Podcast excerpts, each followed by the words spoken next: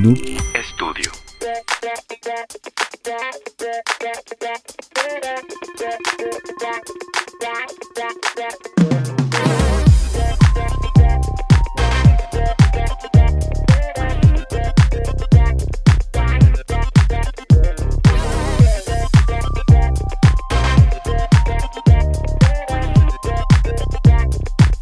Hola, somos Daniel y Carolina. Y este es nuestro podcast. Aquí hablamos de sexualidad, anécdotas y poco a poco conoceremos nuevos sabores además de la vainilla. Puedes seguirnos en Instagram como el Delicioso MX, en Facebook igual el Delicioso MX, en Twitter estamos también igual como el Delicioso MX o escribirnos un correo a podcasteldelicioso@gmail.com. Hola. Ese suspiro de, nerviosismo. así como que lo hice bien, no lo hice bien. No, bueno, bandita. Bien, Yo vengo a imponer el desorden, eh, perdón. Ah, ya, no, está súper bien. Acá ya escucharon a nuestro invitado, nuestro invitadísimo más interruptor del mundo nuestro queridísimo Bobby de Herejes el podcast. Roberto. aplausos. Así. En la edición. Bravo por, Roberto López que aceptó nuestra invitación a, su programa El Delicioso. Estamos súper nerviosos. Bueno, yo estoy súper nervioso porque en un episodio anterior le decíamos a la banda, Banda, jamás idealicen a nadie, los ídolos son de barro y por favor no se pongan nerviosos cuando miren a sus cruces a los ojos y míranos ahora. Todo cae más rápido que no, no, no. No, no, pero no se preocupen. Aquí, este, todos somos mortales y este, todos la cagamos. Entonces, sí, yo, yo, yo, creo que hay que seguir ese consejo de no, no idealizar. Sí. Hay otro consejo que dicen que no conozcas a tus ídolos. Yo con ese mm, no estoy tan porque pues, no sé, yo he conocido a muchos de mis ídolos y este, y he sido muy feliz. Entonces, no lo sé, no lo sé. Sí, yo creo que es más por esta idea de que en el lo pones en un pedestal y se te caen, pero yo creo que es como que estar como que consciente de que, como tú dices, todos somos, todos somos personas. Sí, sí, yo creo que sí. Ok, está todos cagamos todo. A tu ídolo, este, pero sabes que es una persona. En el momento que lo conozcas, pues no, no, no vas a tener esas expectativas locas de que va a ser genial. Aparte, sabes que como esto es virtual, como que no cuenta. O sea, como que realmente no nos estamos conociendo. A menos que nos, desnudemos. Puede ser, puede que seas una inteligencia artificial y no, se, no sabemos. No lo sabe, no lo sé. Nada más de repente, si levanto la mano y tengo siete dedos, ahí podrán empezar a. la mano. y 47 dientes, no hay la mano. ¿Sí han visto que eso pasa en las imágenes? Sí, es lo que le digo. Es una forma de detectarlo. O sea, ah, todavía no. De hecho, hay una broma entre los que dibujante. Bueno, nosotros que somos de artes, así como que ilustradores, que dice de que los ilustradores le echan a la inteligencia artificial. No sabes dibujar manos y ¿y tú? ¿De qué? Porque es algo muy complicado también, o sea, en cuanto a ilustración, es muy complicado. Entonces, como que... Aparte, imagínate una mano de Bobby con siete dedos, no cabría en ningún lugar. ¿Quieren, un objeto de tamaño normal para... Miren, este es uno de los plumones de mi pizarrón. No, no quiero. Pero es el de el infantil, el de kinder, ¿no? No, no, no, es, es, es de tamaño. Es más, mira, aquí está mi teléfono para que los comparen. Y ese es un iPad. es un iPad. bueno, Roberto, pues mira, la gente tiene muchas preguntas en cuestión de sexualidad y religión porque la mayoría de nuestra comunidad está como intentando dar ese brinquito de pasarse al lado agnóstico, al ateísmo, y lo ven como algo, pues, oye, pues ya soy muy sexual, ya sé que la iglesia como que no está muy de acuerdo con que lleve minifalda al templo y ese tipo de ondas, con que me masturbe frente al padre. Nada más el padre está de acuerdo. Entonces traen esa ondita como de, bueno, ¿cómo puedo salir de ese closet ateo? Y aquí va nuestra primera pregunta para ti. Bueno, sabes que nos estamos brincando tu presentación. ¿Quieres presentarte ante nuestra audiencia? Este, como quieran, pero bueno, para quien no me conozca, yo soy Bobby López. Yo este, soy fotógrafo, hago cinefotografía eh, y tengo un podcast que se llama Herejes el Podcast, donde hablamos de cultura popular, historia, religión, e intentando todo lo ver, todo verlo a través de este del lente del pensamiento crítico. Entonces, intentar eh, tomar los pensamientos preconcebidos que tengamos sobre algún tema y este, ver si siguen de pie después del análisis o si tenemos que formar este, juicios nuevos. Y, también hago un poquito de stand-up. Eso soy yo eh, a grandes rasgos. Claro, porque ser fotógrafo ateo y estando pero es parte del combo, ¿no? Es, como. sí, sí, sí. eso ya viene. Soy muy disperso, me gusta hacer muchas cosas.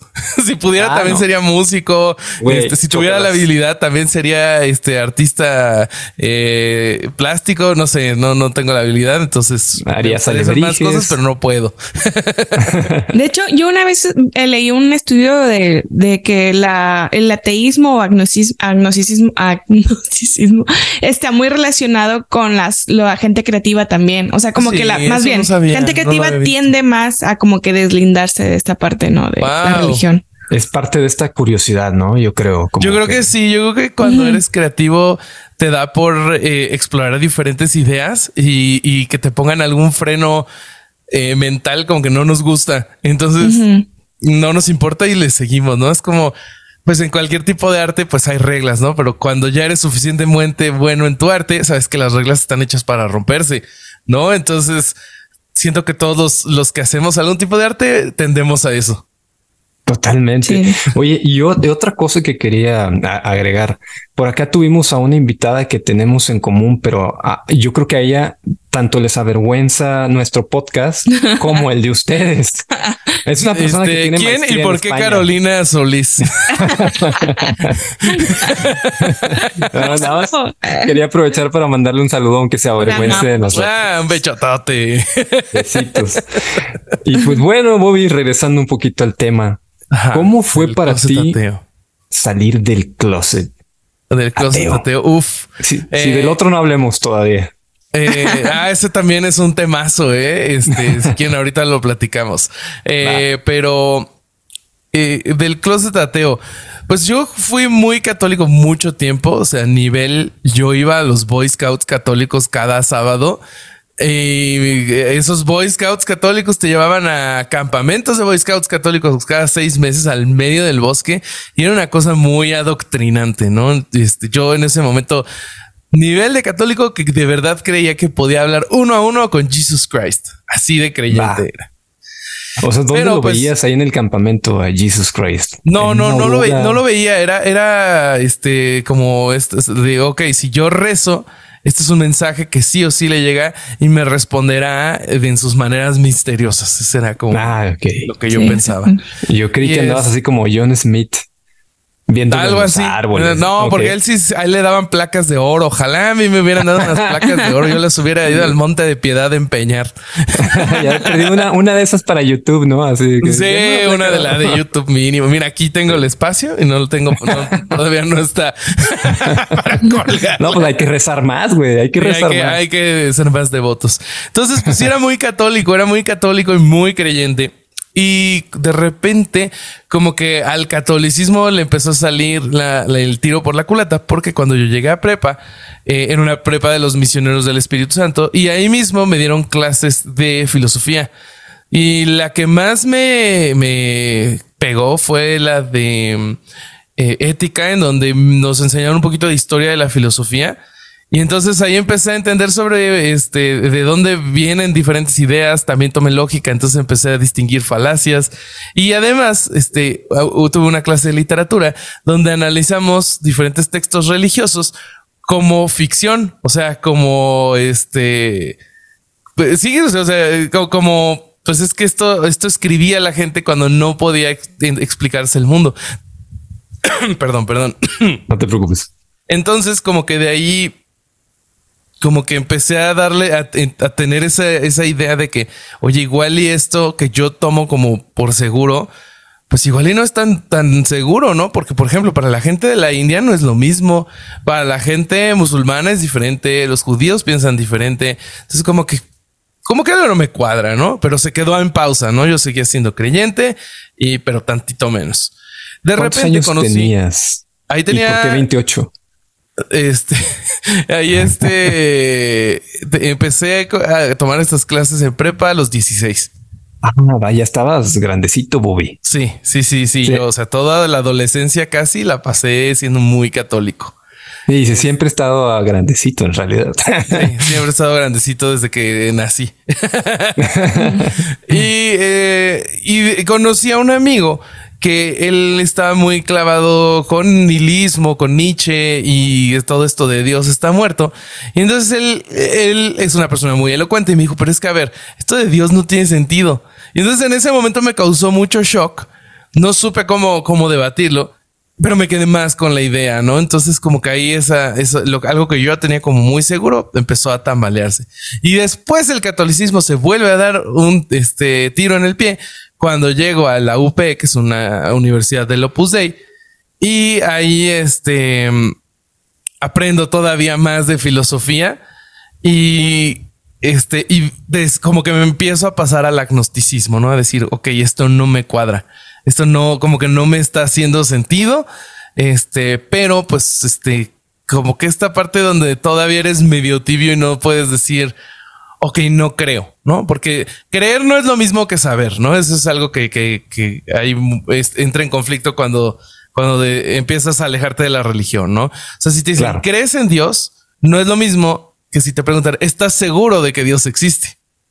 ¿No? Entonces, eh, por ejemplo, si a mí me dicen ahorita, oye, ¿crees que tu mamá ahorita está en su casa? Este, pues por la hora y este, por la, lo que se dedica a mi mamá, pues yo creo que sí, ahorita sí debe estar en su casa. No sé, pero creo que sí. Entonces, si yo no tengo evidencia suficiente de que Dios existe, pues yo creo que no existe. No lo puedo asegurar. Viene siendo la fe, ¿no? O sea, por eso les venden mucho la fe. O sea, porque cuando yo he debatido, ahorita me acuerdo, cuando yo he debatido con alguien religioso, es que es la fe, es que no tienes fe. Hay que, o sea, como que esta parte de, aunque no tengas evidencia, hay que creer es creer sin evidencia. Sí, sí, eso, es, esa es una de las conclusiones a las que yo llegué. O sea, si quiero, o sea, si voy a creer en esto, tengo que creer sin evidencia, ¿no? Y eso es algo que me causaba mucho ruido. Y por fin, eh, eh, platicando con un amigo, él me, me enseñó todo esto y me dijo, es que no, no tienes que asegurar que no existe. Si no crees, o sea, o si la evidencia no te convence, puedes decir que no crees y es diferente a asegurar que no existe. Porque esa es otra, en debates surge mucho esto de que, ah, eres ateo, entonces niegas a Dios. No es cierto, no negamos a Dios. O sea, yo no te niego a Dios tanto como no te niego los unicornios. O sea, es muy probable que no hay evidencia de que existe, este, podría ser que exista. Entonces, entonces me confronta con estas ideas y, digo, no, pues es que sí soy ateo. Y ahí es que empieza la historia del closet ateo, ¿no? O sea, como que eh, decirle a alguien que no crees en su Dios o en su religión es algo que a mucha gente le afecta personalmente. Porque para muchas personas que son creyentes es parte de su personalidad y de su día a día. O sea, hay gente que ha perdido familiares y que su única conexión con ese familiar que perdieron, pues es por medio de la religión. Entonces decirle no creo en esto es lo perciben como un ataque sobre una parte central dentro de sus vidas. Entonces, si hubo confrontaciones, la primera que tuve fue con Caro, con mi esposa. Eh, en un viaje en carretera le dije, es que sabes que soy ateo, ya me di cuenta que soy, y me dijo, o sea, ella también no sabía de qué se trataba. Me dijo, órale, qué vida tan vacía. Y yo, oh, la verga, bueno, chico, mi madre. ya después lo fuimos platicando y entendió de qué venía y esto, esto del ateísmo y de por qué creo lo que creo y así. Y, y se calmaron las aguas, ¿no? Yo creo que con quien más duro estuvo es con mi mamá mi mamá sí fue así, es que no, ¿qué hice mal? Eh, yo no te eduqué bien, yo no te eduqué para esto, pero también platicando y con paciencia se han ido calmando las cosas. Claro, pues fíjate que la, abuela de un amigo mío, eh, mientras jugábamos así Nintendo en su casa, cada que tenía oportunidad nos echaba agua ah. bendita, güey. no, sí, iba y nos rociaba agua bendita, güey, porque sabía que, que éramos blasfemos y todo esto, ¿no? De maldición. Ah, yo me enseñé porque los Nintendos eran del mal. Yo tengo una anécdota muy buena con mi abuela y los Nintendos y la sexualidad. ¿En serio? A ver, cuéntala, por favor. Pues mira, cuando yo iba en secundaria, eh, compré un juego de PlayStation que era sobre las Olimpiadas. no me acuerdo que cuáles eran. No sé si eran las de Sydney. No, no me acuerdo. Unas Olimpiadas. Olimpiadas del Entonces habían diferentes juegos sobre diferentes deportes, eh, disciplinas de las Olimpiadas, en donde tú, este, haciendo diferentes cosas, eh, competías, ¿no? Por ejemplo, en la de los 100 metros planos, pues tenías que apretar un botón muy rápido y tu corredor corría, ¿no? Y así. Y había uno que era creo que el, el juego que más me divertía, que era la competencia de clavados, ¿no? Entonces era con clavadistas mujeres. Eh, y lo que pasa es que cuando saltaban de la plataforma, tú tenías que apretar una combinación de botones y dependiendo de qué, qué botón apretabas, la clavadista iba haciendo los diferentes movimientos del clavado que estaba intentando, ¿no? Pero pues salían obviamente en traje de baño. ¿No? Esto en figuras de tercera dimensión de los años 2002, ¿no? O sea, no era algo que dijeras, ay, qué realista. Y bueno, mi, mi abuela, la mamá de mi papá, andaba en casa de, en, la casa de mis papás ese día. Y este, yo muy feliz jugando ahí a los clavados, ¿no? Y de repente se me acerca y me dice, oye, hijito, ver pornografía está muy mal. yo no, ya le expliqué todo, pero sí se quedó así como muy de no lo sé si este muchacho me está mintiendo. y tú de que abuela, pero no está tan mal si lo hacemos juntos. Mira, vamos a echarnos un clavado. aparte, creo que yo creo que genuinamente eras la única persona que tenía ese juego porque nunca escuché. No, yo nunca conocí a nadie más con ese juego. Ajá. Sí, nunca conocí a nadie más con ese juego. Si era la línea para adultos de Nintendo, ¿no? De los Capaz, capaz, no, pero pues toda la gente que salía en el juego estaba usando ropa y no habían actividades eróticas. Oye, Aparte, mira, con ese dato, conozco banda que sexualiza a la mamá de la, de la película esta de los increíbles, la mamá. Ah, sí. Ya ves que tiene una cinturita y las caderas acá pues muy prominentes. O sea, sí hay muchos. Siento que hay banda que puede sexualizar a cualquier, cualquier cosa. Sí. Cualquier objeto o, cosa o así lo pueden sexualizar. Yo he visto cosas de que neta sexualizan este, pedo. Sí, totalmente. y este, bueno, a, raíz, a raíz de que saliste del closet, pues ahora ya sabemos que estás en el bando totalmente opuesto, donde ya eres un crítico y donde ya atacas constantemente. Es que no, no le llamaría yo atacar, sino simplemente hablar y cuestionar, exacto, de, de estas, pues, pues las instituciones no religiosas y los cultos, sectas, etc, etc. Este, para la banda que nos escucha, vayan y síganlos. Es contenido de, de mucho valor informativo.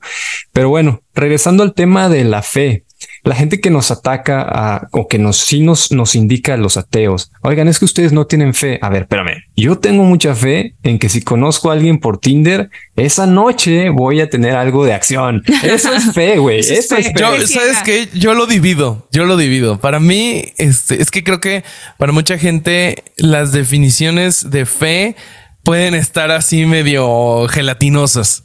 Entonces, para la gente religiosa, fe es creer sin evidencia, ¿no? Pero en el uso cotidiano de la palabra, fe es, pues, también puede ser confianza. Entonces, si yo entro a Tinder y hago match, tengo confianza de que, este, de que puedo tener ahí un, un ligue. Porque ha pasado, porque hay otra gente que ya le ha pasado. O sea, tienes datos en que puedes extrapolar a una conclusión. En cambio, del lado religioso estás creyendo sin evidencia. Sí, sí, es como esta frase de ten fe en ti mismo, es como que cree en ti mismo, o sea, esta parte del... Claro, ten confianza en ti mismo, porque lo has logrado antes, porque has salido de peores, o sea, siento que va por ahí. Entonces no sería cree en ti sin evidencia, porque evidencia de que sí lo puedes hacer existe. y, otra pregunta, güey. ¿Qué grita un ateo en el deleitoso? Güey? ¿Qué es lo que grita si no puedes eh. blasfemar el nombre de Jesús? Es, que, sabes que viva Darwin. Como, como, como yo tengo, eh, como yo, yo, este, fui criado como hombre cisgénero heterosexual. Este, estoy en la, he estado en la parte de la deconstrucción de estar en silencio absoluto. No hagan eso, no hagan eso. Ya lo hemos hablado. No, exacto, güey. Es que, los hombres giman, Sí, está chido, eso está chido. Y este, pero es que imagínate, o sea, toda nuestra adolescencia haciendo esto en completo silencio para que nadie te atrape. Este, es difícil de deconstruir. ¿Tú crees que va por ahí? Yo no creo que iba por ahí. O sea, el que no He-Man, yo creo que va más por esta parte también de que está muy como que relacionado con las mujeres. O sea, como que siento que va muy de masculinidad.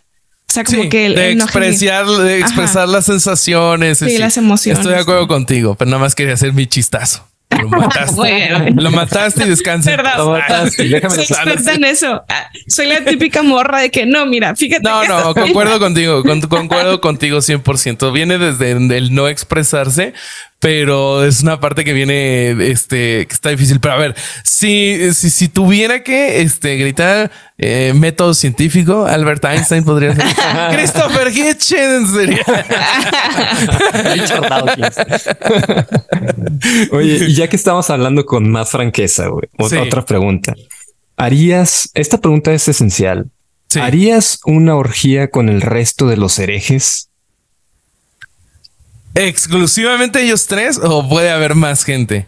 Bueno, si la respuesta era que sí, ¿y por qué nos invitarías? no te creas. ¿Y cuándo, ah, ah, bueno. entonces sí que se arme. Ah. Muy bien. Oye, una orgía con el corsario, hay gente que pagaría por eso. Lo puede monetizar, lo puede Sí, sí, es algo que este, este Corsario va a hacer su debut en trabajo sexual próximamente. Le mandamos la invitación próximamente. Sí, sí, sí. y, otra pregunta, regresando un poco hacia lo de la fe católica, más que nada, es: ¿tú consideras, Roberto, Bowie, consideras que el embarazo de María fue consensuado por ella lo habló con la paloma, le pidieron permiso? No, para mí no fue, fue más que nada una Esa palabra. sí, esa palabra que hace que te que no podemos decir. Sí, no creo que la, eh, la, paloma haya llegado. Oye, María, adivine que ah, no, paloma. Sabes que es como un meme que vi hace poquito que llega una paloma, pero llega como con una chamarra de cuero y unos lentes oscuros. y dice María, he vuelto, ¿no? Está María con José. dice, pero aquí está José. Y se, vuelve a la paloma y dice que mire. siento que siento que es más cercano a eso lo que realmente pasó. No, pues es que, o sea, lo, como viene en el texto bíblico, no se le pregunta. O sea, es de qué crees, mana, ya te tocó. O sea, ella, ella no tiene agencia dentro de los sucesos bíblicos. Ella es pues güey, soy una herramienta más para este señor genocida llamado. Como la mayoría de las mujeres en estos escritos, ¿no? O sea, como que no es como que adivina, ¿qué quieres? ¿Te gustaría? ¿De qué forma? como que no. No, no había. Sí, sí, sí, sí. No, no es de. Ay, por lo menos. O sea, es que, y aparte hubiera sido tan fácil de, de, de hacer, o sea, considerando que esto está escrito por hombres. Este. O sea, si, si realmente Dios es divino, no, o sea, convencerla sería muy fácil, ¿no? Yo, yo diría, si, si realmente Dios se te pudiera aparecer, nos convencería a todos, ¿no? Hasta los más escépticos. Entonces Dios podría convencer a María y hacerle una propuesta y ya sería diferente, pero pues no. De ahí, se ven las débiles también los dioses ya traían una onda muy sofílica desde los dioses pues del panteón romano y griego, ¿no? De convertirse en animales para hacer esto con las mujeres. Mundo terrenal. Sí, sí, Las es algo muy de Loki también son muy Sí, también, exacto. La, teoría nórdica, ¿no? Y todo eso. Y hablando un poquito de María, pasemos a su hijo, a Jesus Christ. Eh, el preciso. mucha, mucha, mucha banda cree que Jesus era progre. Y yo, personalmente, si existió, creo que sí era suficientemente progre para su época. Totalmente. O sea, sí, para una, para esa época, o sea, en esa, si te fijas en los mismos textos bíblicos, ah, el trato, por lo menos a las mujeres, era de ciudadanos de segunda clase. Era como si fueran propiedad. Y entonces ves a Jesús conviviendo con mujeres, este, un montón, tratándolas como iguales, este, todo lo que pasa con María Magdalena, este pasaje de, este, quien esté libre de pecado que tire la primera piedra, que en un, mm. en un momento donde van a apedrear a alguien, o sea, iba, iba mucho más adelante de, de su tiempo. El problema es que si decimos que todo esto es una revelación divina, debería de seguir aplicando para ahorita como, como si no hubiera posibilidad de avance. Y entonces, y, si hacemos un análisis de, la moral y lo que hemos aprendido desde hace dos mil años para acá, tenemos un montón de avances que la Biblia no considera. Entonces, creer que es una revelación divina y que toda nuestra moral debe de estar basada aquí es contraproducente para la sociedad desde mi punto de vista. Totalmente. No, y además que, pues, creo que Jesús fue, fue una persona que creía en el matrimonio de hombre-mujer cuando pues en esa época las sociedades eran un poco más abiertas a la poligamia y etcétera, ¿no? Más que hoy en día quizá.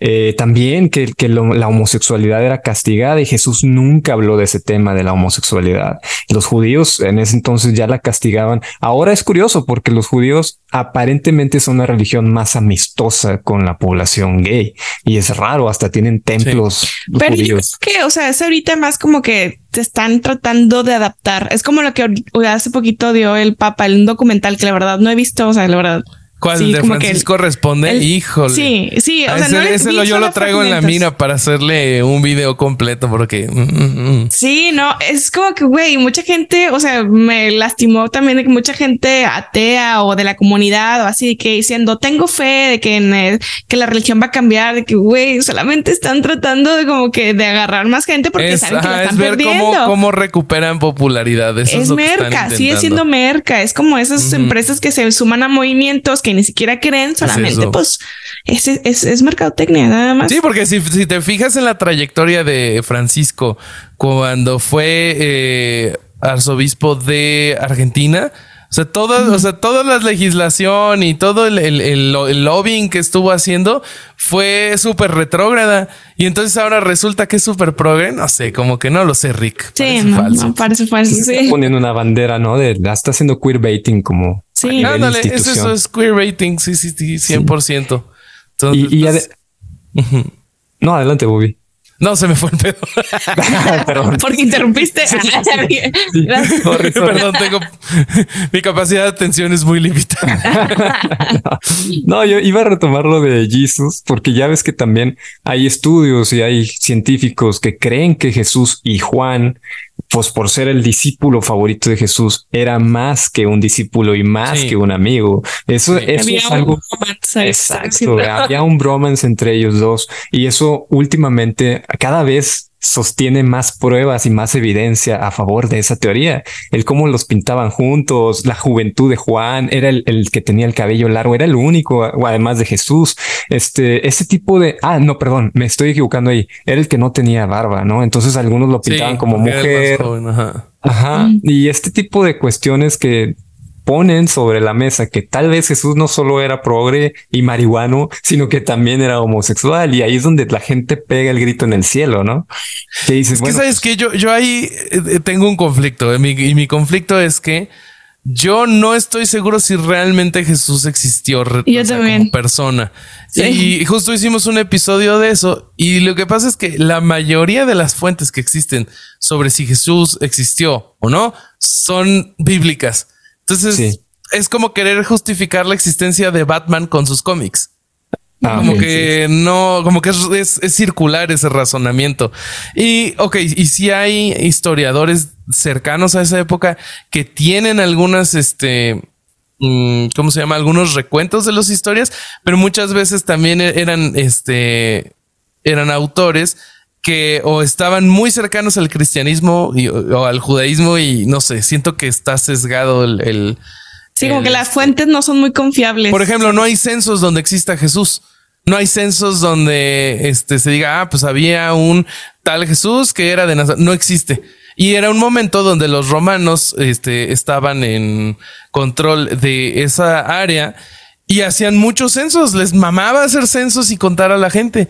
Entonces, siento que no estaría difícil de probar si y tener muchas pruebas y que las pruebas que tenemos no son contundentes. Entonces, pues ese es mi primer como problema como con, con la existencia de Jesús. Y bueno, asumiendo que sí existió, tenemos un montón de recuentos que son este, considerados apócrifos, ¿no? Este, los, los evangelios este, que sacaron en, en el concilio.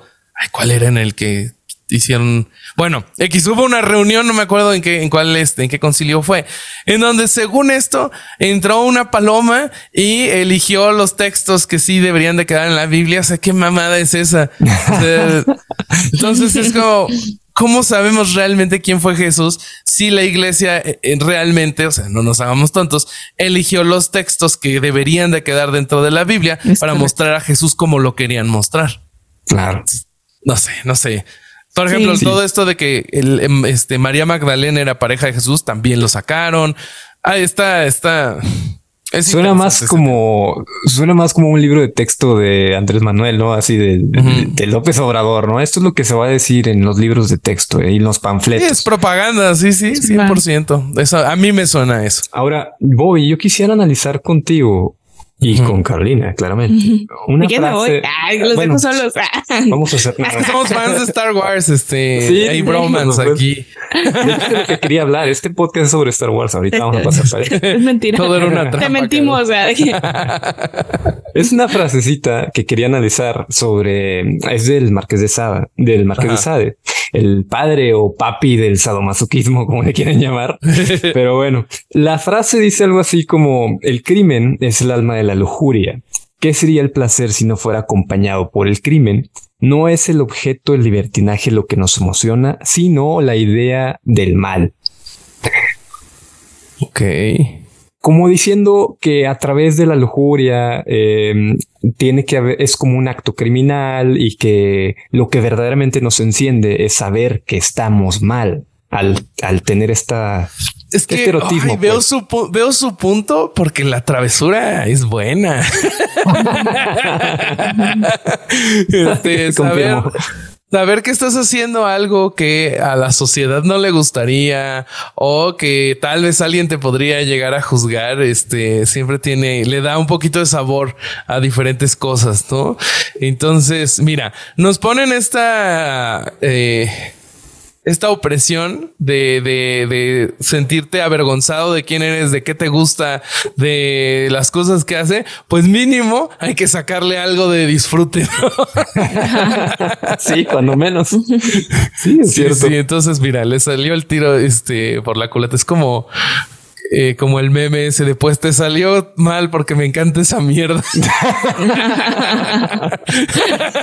sí, y de hecho yo quiero agregar que también de ahí se sale una parafilia. La voy a leer porque la verdad todavía está medio curiosa.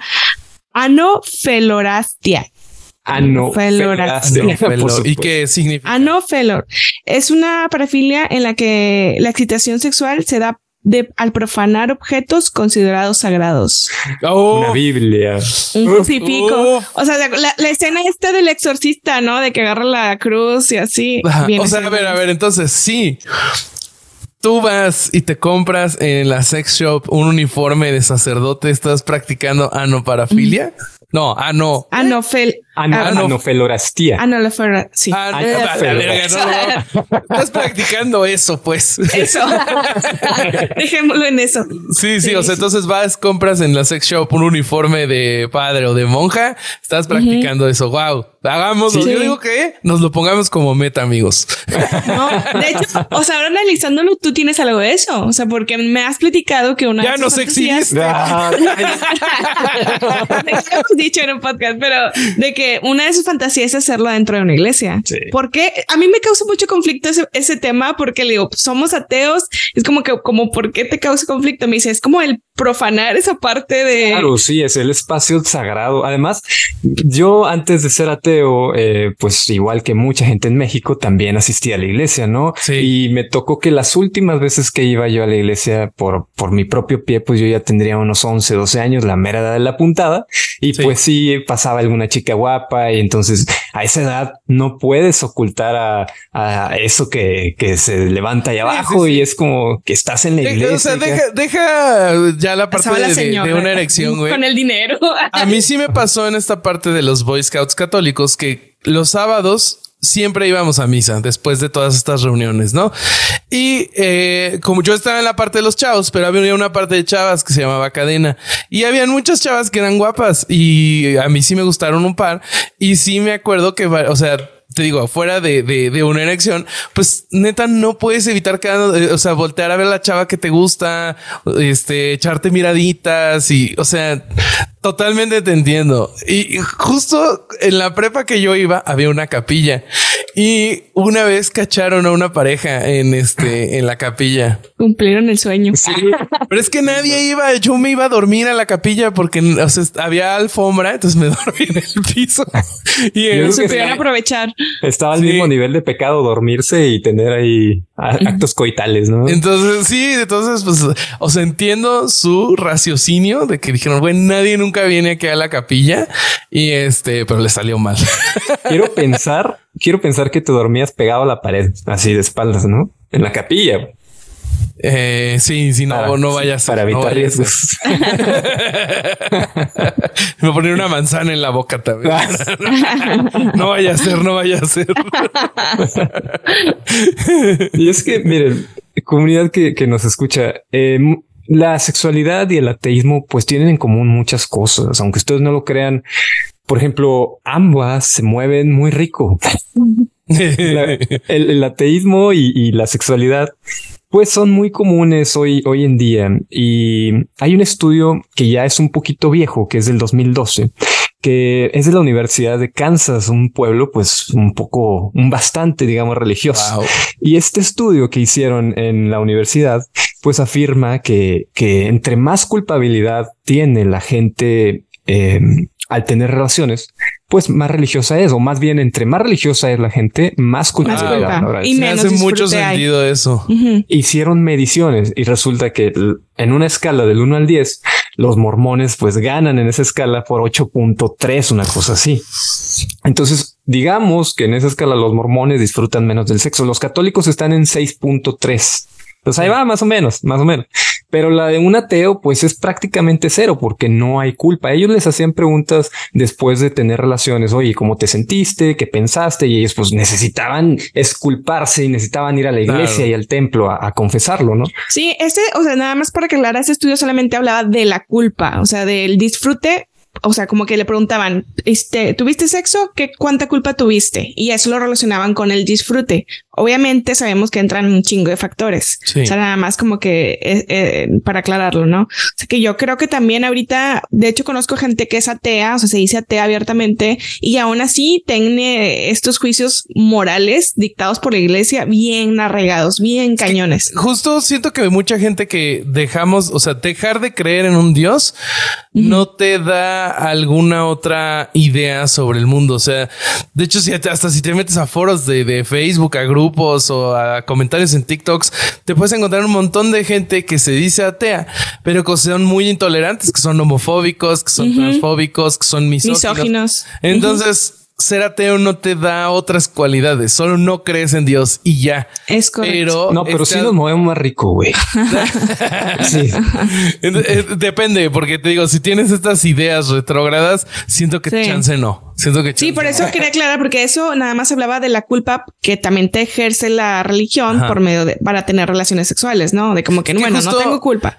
Para mí, la gasolina de la religión sobre todo en el monoteísmo, es la culpa.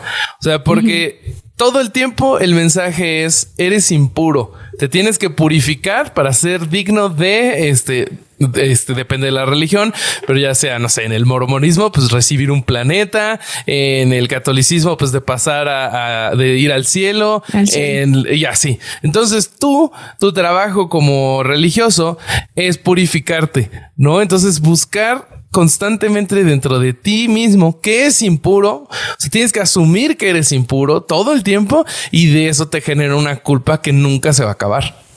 Entonces, oye, Bobby, Tú, estás casado por la iglesia, ¿verdad? ¿Nombre? ¿Cómo ¿No? te atreves? No. no. Muy bien. Muy bien es que hay una anécdota. Es que mira, si nos íbamos a casar por la iglesia, nos llevamos un año de casados más o menos. Eh, pero eh, ya el podcast pues eh, le estaba yendo bien. Y este la eh, mis suegros que eran los que más insistían con esto dijeron pues es que te está yendo bien con el podcast. No queremos que como familia pues tengan ahí un, un problema laboral por nuestra insistencia entonces dijeron pues hagan la ceremonia como ustedes la quieran entonces escribimos toda una ceremonia nosotros y quien nos casó fue un amigo nuestro uno de nuestros mejores amigos. Entonces es algo completamente secular este pasaron, en vez de que hubieran lecturas, eh, pasaron diferentes personas y nos dieron un pequeño discurso que escribieron. Pero este, la anécdota es que en el lugar donde nos casaron había una cruz que no podían quitar. Entonces, sí, muy secular y todo, pero ahí había una cruz. Pero no hicieron ni siquiera lo posible por, por, voltearla. Yo le había volteado. es que sabes que era una cruz muy, era una cruz grandota que estaba suspendida con cables. Ah, ok. Entonces eh, la hubieran tenido que, cortar los cables, esconder en algún lado y luego volverla a colgar y eso, estaba complicado. O, la hubieras usado así como la T de Roberto y Carolina. como, dice anuncio gigante, ¿no? Este, las, cruces que usan la gente que es muy fan de las intersecciones o de la T minúscula. Haz de cuenta. Oye, ahorita que, que um, acaba de pasar el evento de... Hay una aplicación que se llama Tinder que no sé si conozcas. ¿Qué crees que nunca la he usado? O sea, ¿en serio? No, es que yo, yo llevo con Caro acabamos de cumplir 11 años más o menos. Entonces, cuando nosotros, imagínate que cuando nosotros nos empezamos a ligar era por BlackBerry. O sea, Sí, sí, sí. O sea, esto tiene mucho, mucho tiempo. Entonces, este, pues no, nunca, Nunca usé las apps. Todo lo que conozco de las apps es porque me han contado, por los memes y ya. O sea, no, no tengo experiencia con las apps. Lo cual me da un poco de gusto porque hay unas dinámicas que digo, y eso se escucha re tóxico. Sí. Bueno, para como todo lo puede sacar algo chido. O sea, como que seguramente. sí, sí, Bueno, esta app de, de, Tinder hace anualmente un evento que se llama Dating Apps. Entonces su última edición fue en mayo la semana pasada y fue en Londres. En este tipo de eventos sacan estadísticas a nivel global del uso de estas plataformas y hay, hay notas muy eh, curiosas sobre la, generación Z, que es ahorita la que más la usa, ¿no? Estas eh, que nacieron a finales de 90 de los 90 y 2000, principios de 2000, pues principalmente lo que nos preocupa a Carolina y a mí es que los matrimonios de, de, los Gen Z duran mucho más. O sea, los que se están divorciando. Los que se llegan a casar. sí, si se llegan a casar, duran mucho más que los matrimonios los de los millennials y los de los generación X. Sí, sí, sí de hecho ya hemos platicado que los índices de divorcio cada vez son más grandes, o sea, van aumentando, pero lo interesante es que sus divorcios son de generaciones más arriba, o sea, los boomers o así, como que no, no hay menos índice de divorcio en generaciones más jóvenes. El detalle del por qué nos preocupa es porque en estas estadísticas también dice que la generación Z es más propensa, además de que es más atea, o sea, duplicaron las cifras durante la pandemia las triplicaron en Estados Unidos del ateísmo en generación Z. Además, la generación Z es muy creyente en esta idea de manifestar, manifestar los deseos y el pensamiento mágico, exactamente. Y es como que mi matrimonio anda mal, pero le voy a pedir al universo que... O voy a ver mi horóscopo. Ah, también. De que voy a ver. No creo en Dios, pero vamos a creer en el horóscopo. Mi mamá ese meme que sale este... Moe de los Simpsons sacando a Barney del bar y dice este los este la sociedad sacando a la religión, ¿no? Y atrás vuelve a aparecer Barney y dice astrología. Sí. es justo eso. Sí, sí, sí, Y eso, o sea, entonces esta creencia como de las energías y todo esto está afectando los matrimonios. ¿Cómo? No, no entiendo la, la correlación o causalidad. Lo que pasa es que la generación Z sí vino como que a cambiar un poco esta onda porque además califican como sexy el ir a terapia. Y honestamente, qué bueno, Qué bueno, pero sí. sí, eso está súper chido.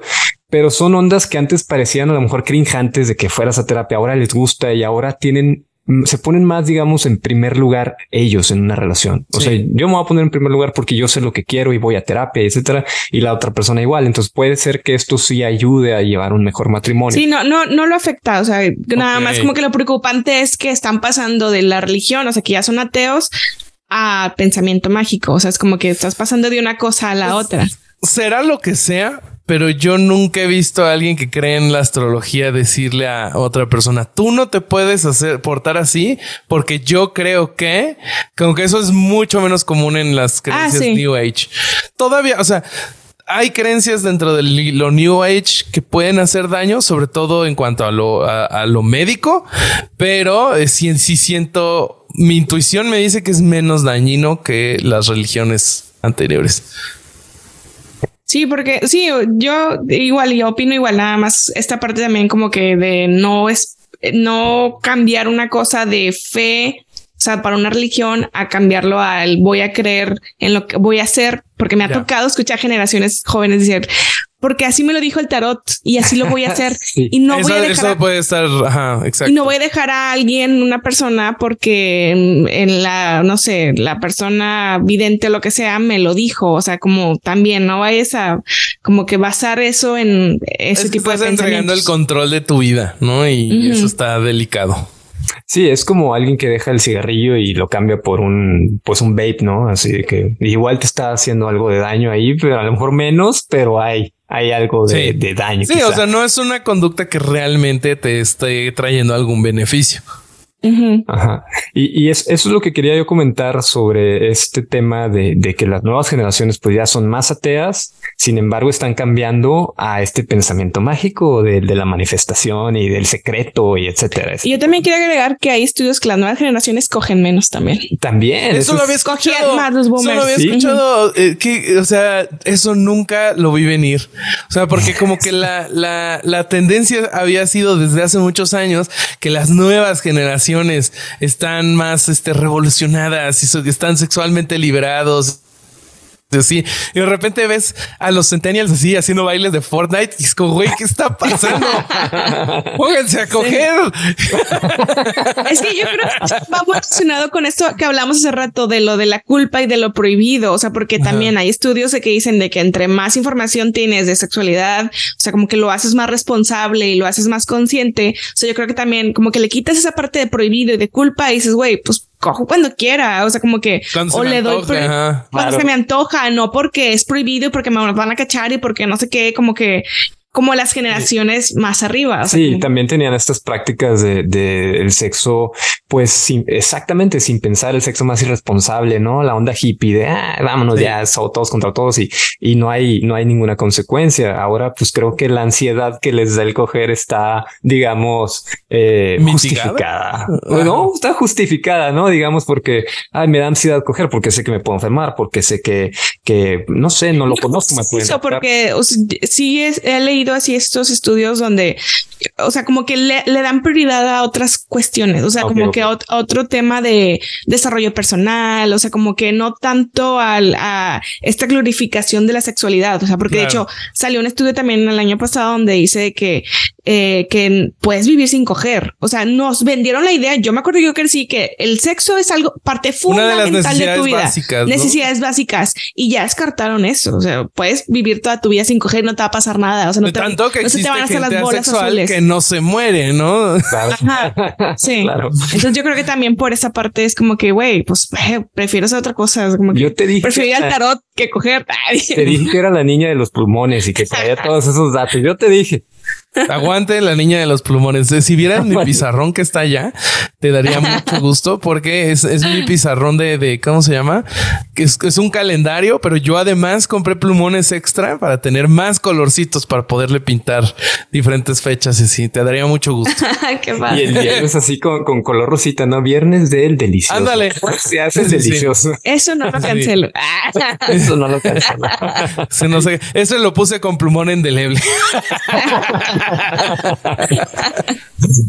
Oye, Bobby, ¿y, tú que te dedicas a la onda del stand-up? Este, ¿has, ¿Has batallado para encontrar la línea borrosa del límite del humor? Ahora que hablamos de las nuevas generaciones. Para mí no. Yo, yo siento que, que de todo lo que estoy queriendo decir y que estoy logrando sacar material que me causa orgullo, eh, no estoy batallando porque eh, más que, o sea, primero cuando estoy intentando encontrar un chiste, eh, pues me estoy concentrando en que, o sea, ni siquiera me estoy concentrando, estoy pensando desde lo que yo creo. O sea, no, no estoy así queriendo hacer reír por reír.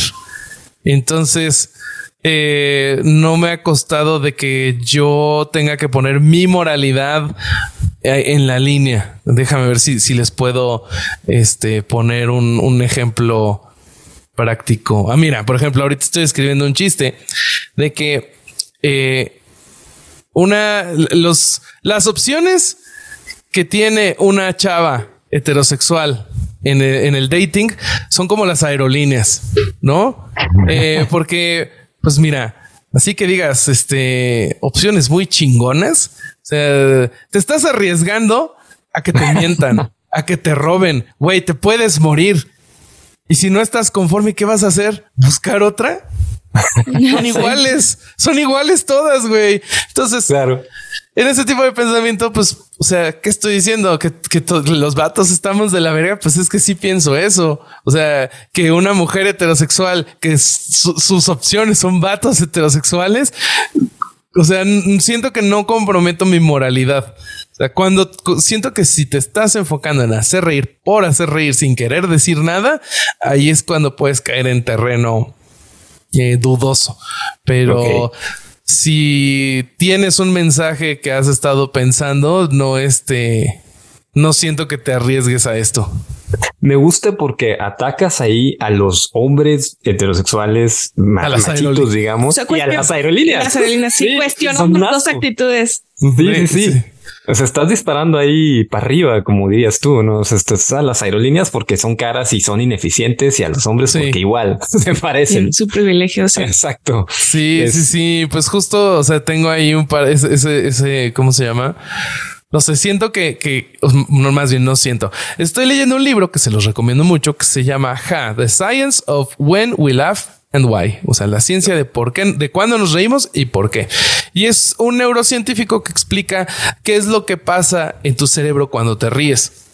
Entonces tu cerebro decide reírse cuando tienes dos ideas que son ciertas al mismo tiempo y entran en conflicto. Entonces tu cerebro como entra en un estrés de, güey, dos cosas que son ciertas están en conflicto. ¿Qué, qué hago? Me río, ¿no? Entonces, este eh, esto combinado con sorpresa de que, provocarle a alguien este sentimiento de güey, nunca lo había pensado así y, tienes razón.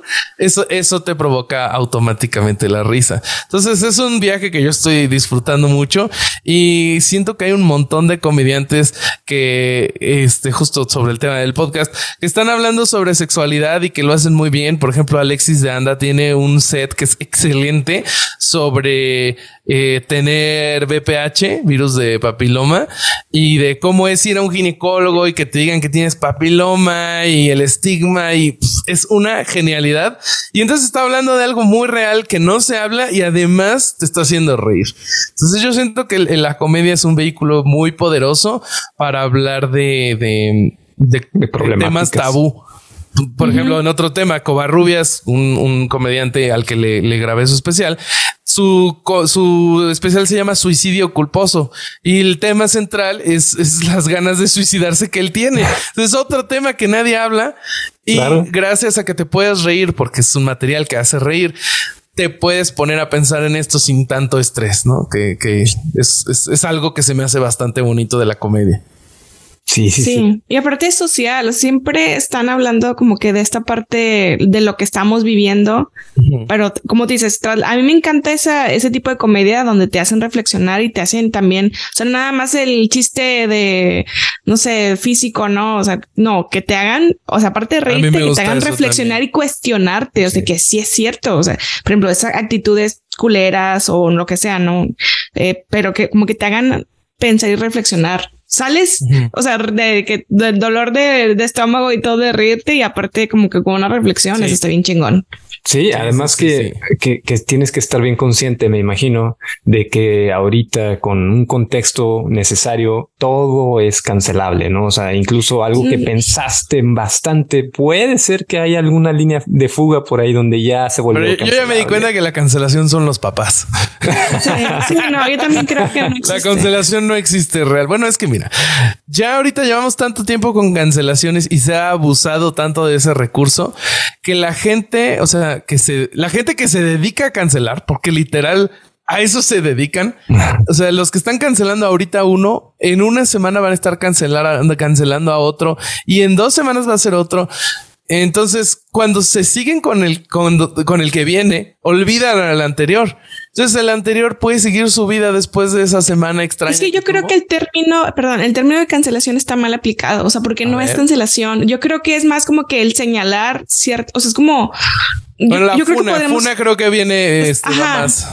Sí, exactamente. Y aparte de como que siempre es como que el señalar algo que a lo mejor puede mejorar o que está incorrecto o lo que sea. Sí, la indicativa, ¿no? Ajá, como que siento que esa, mucha gente de que, ah, están cancelando, no están cancelando nada, solamente están señalando que, pues hay que cuestionarnos porque porque es pasó eso, porque dijo eso o lo que sea, ¿no? Como que siento que va más por ahí. O sea, es, es el señalar, no tanto el cancelar, porque como tú dices, no sé, porque siguen ganando la anda y siguen haciendo. En, las funas sí es una cosa muy eh, cotidiana que parte de la gente que está participando en este señalamiento vayan con el empleador de quien dijo esta, este, este mensaje y que le pidan, le piden que lo, que deje de trabajar con ellos. Es algo que yo ya vi muchas veces. No sé, una persona trabaja en un noticiero y dice algo que no les gustó, van con el noticiero y les dicen, por favor, corran a esta persona. Entonces, como que ahí ya no es señalar, ahí ya estás pidiendo que algo, este, deje de una acción.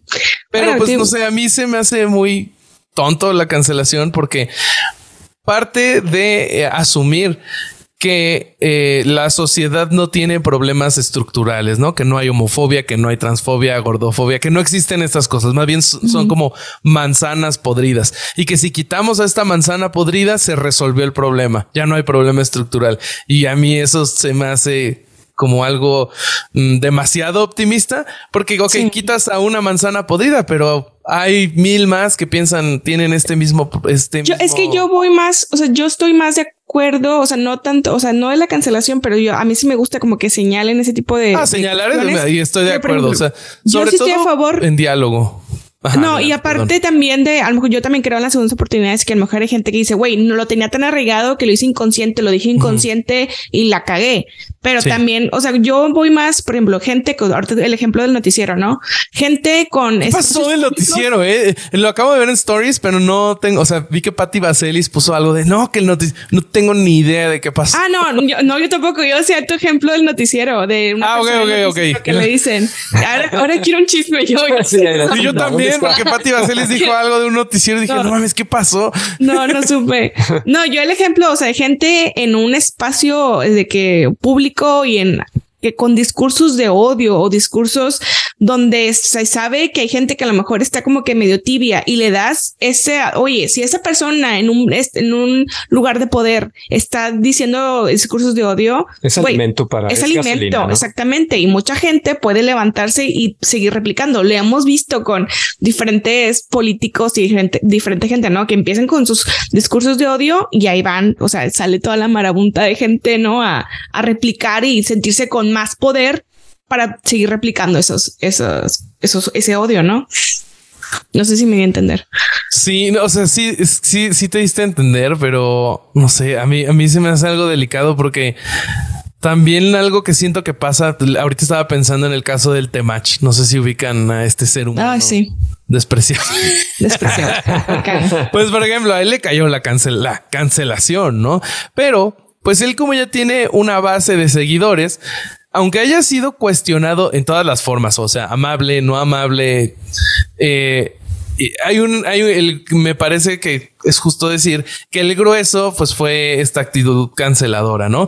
Pero como hay, está esta parte de la sociedad que ya tiene esa creencia arraigada, nada más se radicaliza más esta persona, ellos este, va con los otros radicalizados y pues lo ves en, en otros talk shows que, que, piensan igualito que él estas creencias de sí, las mujeres no deben trabajar, vente papito aquí, tienes tu espacio seguro.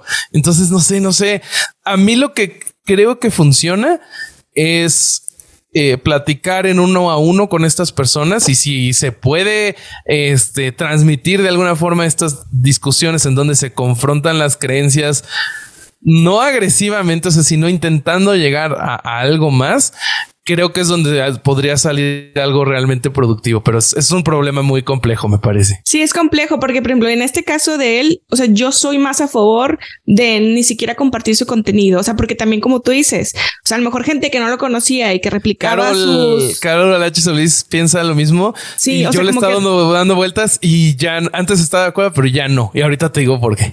A ver, dime por qué. ah, no, no, adelante, perdón, es que quería que No, no, es que no, exactamente eso de que luego les das más exposición. O sea, yo sí, a veces gente, por ejemplo, ese por lo regular, pues, yo no soy su, su mercado, ¿no? Yo no sabía de la existencia de este tipo hasta que vi que otras mujeres que yo sigo empezaron a replicar su contenido y ya como que se hizo más grande. Yo vi que desde que empezaron a señalarlo, güey, creció su pinche número de seguidores. O sea, fue de que, güey, ya llegó a y eran comentarios misóginos y todo creció, como tú dices, y ya después ya otra gente le empieza a invitar y se empieza como a exponenciar su, su alcance. es que mira, esta, lo que hace Temach le llaman en, Estados Unidos este, la filosofía Red Pill, como píldora roja.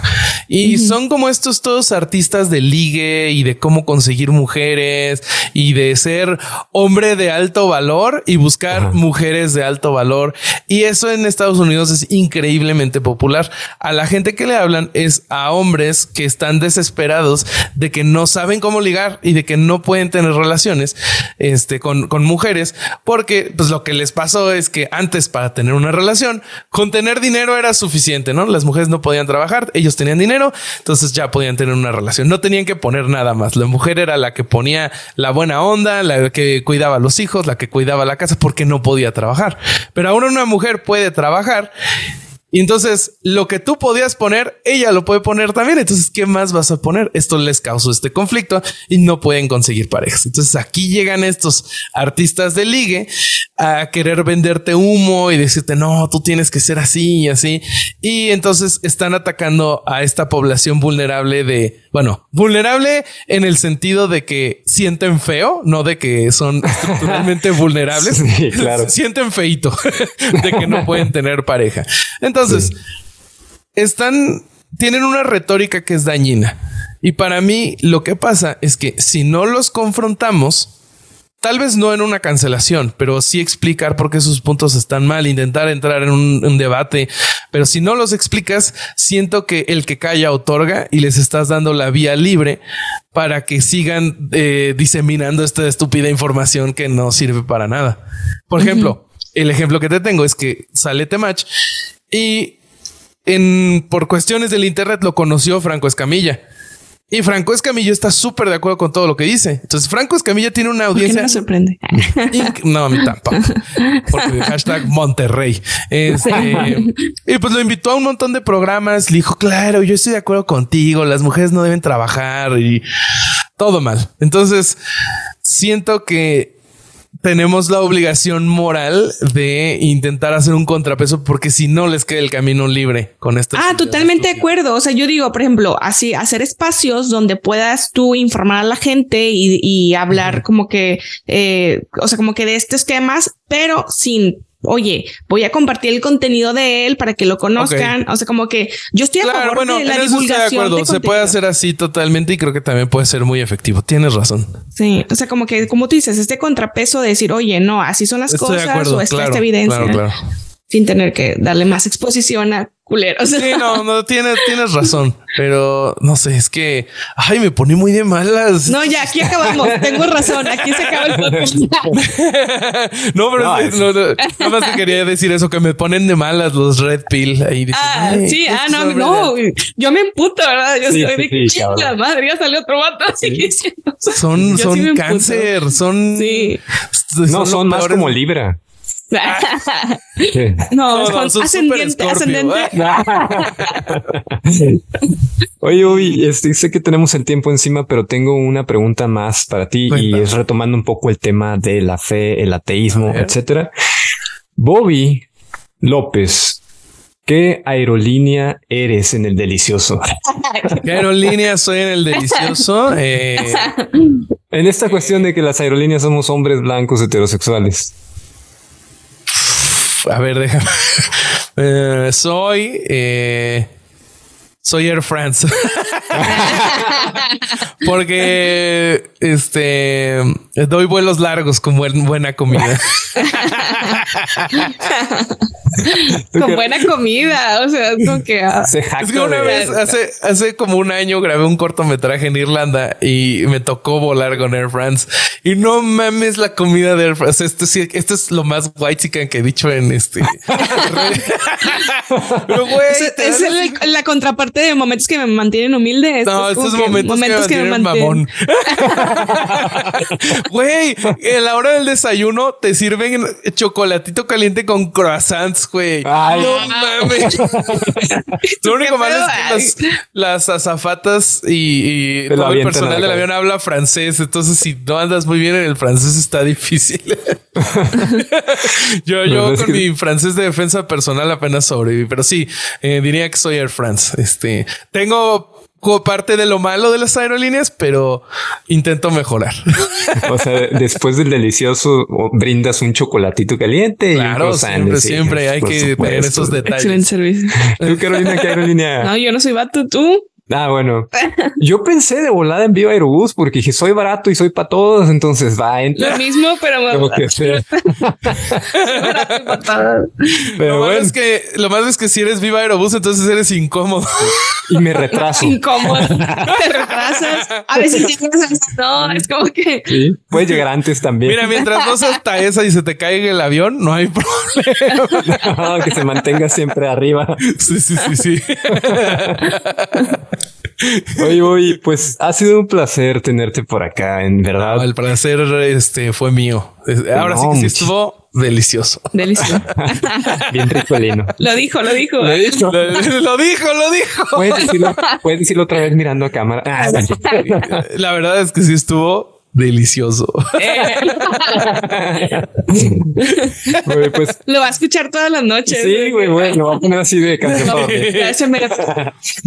Oye, pues muchas gracias por, por estar aquí de nuevo. Eh, a nuestra comunidad deliciosa, vayan y échenle una oída, suscríbanse al canal de, de herejes. Yo ahí he aprendido un chorro de cosas, sobre todo de gente que después de un rompimiento amoroso o, una mala experiencia sexual o un abuso incluso, termina en sectas y cultos que son mucho peores que lo que ya les pasó. Y, los seres, nuestros amigos herejes, hacen este tipo de contenido para apuntar, oigan, estas sectas, esto, este culto también, este personaje. No se dejen engañar. Ajá. Entonces sí es muy, aporta bastante información sobre, sobre esta delicadeza de estos temas, ¿no? Eso está muy chido. Así es. yo, creo que ya la mayoría ya son seguidores. ya quien no es seguidor de hereje, Sí. qué lindos son, qué lindos son. Este, pues ojalá sigamos pudiendo sacar capítulos que les guste a la, gente y este y siempre eh, podamos ser objetivos. Y cuando no seamos objetivos, que después tengamos la objetividad para darnos cuenta. Claro que sí. Bobby, ¿dónde es tu próximo stand-up? Eh, mira, no sé cuándo vaya a salir esto, pero ahorita lo que tengo pendiente es mañana. Tenemos el show para apoyar a tres diferentes perritos que este, fueron rescatados y que este, han estado con cuidados médicos. Entonces, para pagar esas cuentas de los veterinarios, armamos un show con Carol H. Solís. Está este Javi Villalbazo, Emiliano Gama, eh, Coral Echeverría, Nina de la Fuente, Garzón. Eh, y esto es sábado 27. Entonces, en una de esas ya pasó. Eh, sí, ya, ya pasó, pero lo compartimos en redes. Ajá, pero este chance ahí este me van a poder ver más seguido porque eh, no, no, no quiero spoilear, pero en una de esas una comediante me invita a abrirle sus shows una vez por mes. Entonces, este, pues por allá de repente me pueden ver en la lotería del stand up, que es los viernes en el Foro Shakespeare, eh, pero el elenco es este cambia. Entonces, eh, síganme en Instagram y ahí es donde dice dónde me pueden ver. Muy bien. Eh, ¿Y tu Instagram es? Mi Instagram es bobby.rg. También estoy en TikTok y, Twitter, aunque no lo veo, este y así. Muy bien, muy bien. Bueno, pues muchísimas gracias. De nuevamente igual. Muchas gracias. y esperamos que la pasé re bonito. Igualmente, igual, pura risa contigo, qué bárbaro. Eso. Gracias, gracias a Dios por esta gracias. conexión. Gracias a Jehová. sí. bueno, nos vemos no vayas a colgar porque ahorita tenemos el premio de, Bye. de consolación. ¿Qué? Sí. Pues que empiece. Pero que empiece el delicioso ahora sí. el verdadero. A la próxima. Hasta luego, nos escuchamos pronto.